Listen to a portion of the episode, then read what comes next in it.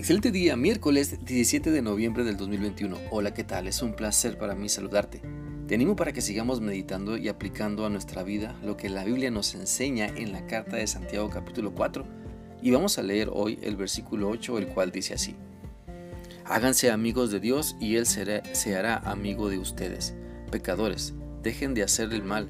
Los que quieren amar a Dios pero también quieren pecar deben tomar una decisión, o Dios o el mundo de pecado.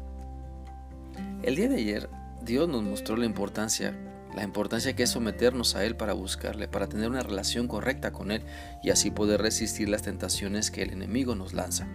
Porque la intención que Dios nos da es que podamos estar firmes confiando en Él.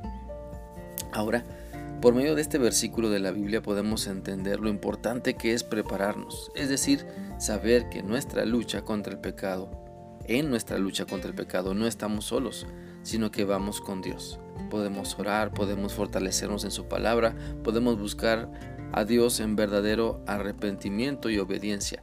Podemos decir que este es el meollo del asunto, porque si vamos a someternos a Dios para hacer su voluntad, bueno, también es con la intención de prepararnos para resistir las ganas de desviarnos en hacer nuestra propia voluntad. Mira, Dios nos llama a buscarle en arrepentimiento nos llama a buscarle en fe, en obediencia, en oración.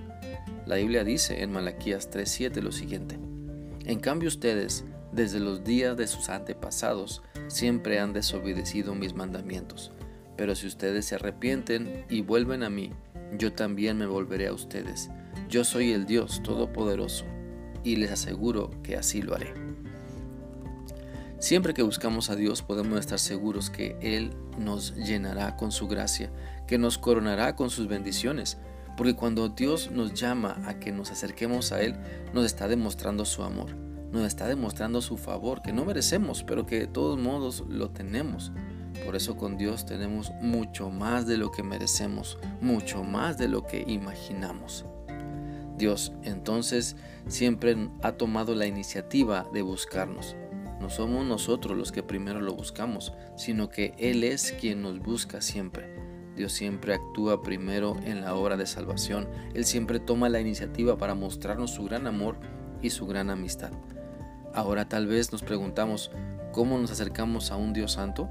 Bueno, en el pasaje de Santiago 4 se usa la expresión límpiense las manos, pecadores, purifiquen sus corazones, recordando un poco lo que se tenía que hacer según las escrituras del Antiguo Testamento antes de presentar una ofrenda en sacrificio a Dios. Pero esto tiene que ver con nuestra actitud de reconocimiento y arrepentimiento de nuestros pecados. Recordemos lo que la Biblia dice en el Salmo 24, versículos 3 y 4. ¿Quién podrá subir al monte del Señor? ¿Quién estará en su lugar santo? El que tiene las manos limpias y corazón puro. Dios siempre pide de nosotros sinceridad y pureza. Dios siempre pide reconocimiento y arrepentimiento.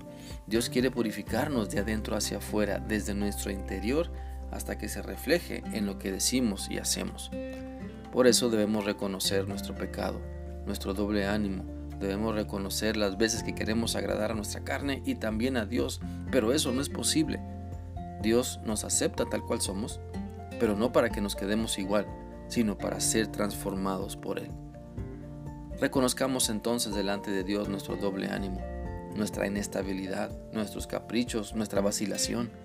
Arrepintámonos delante de Dios de nuestro pecado y fortalezcamos nuestra vida confiando más, obedeciendo mejor, practicando lo que sabemos que Dios pide de cada uno de nosotros. Dios siempre se ha acercado a nosotros para mostrarnos la gran diferencia que Él hace en nuestra vida. Entonces, sigamos su palabra Sometámonos a Él, mostremos arrepentimiento y caminemos en fe cada día con nuestro Señor y Salvador Jesucristo. Espero que esta reflexión sea útil para ti y que te lleve a buscar más a Dios, porque Él te está buscando primero y quiere que le sigas. Que sigas teniendo un bendecido día. Dios te guarde. Hasta mañana.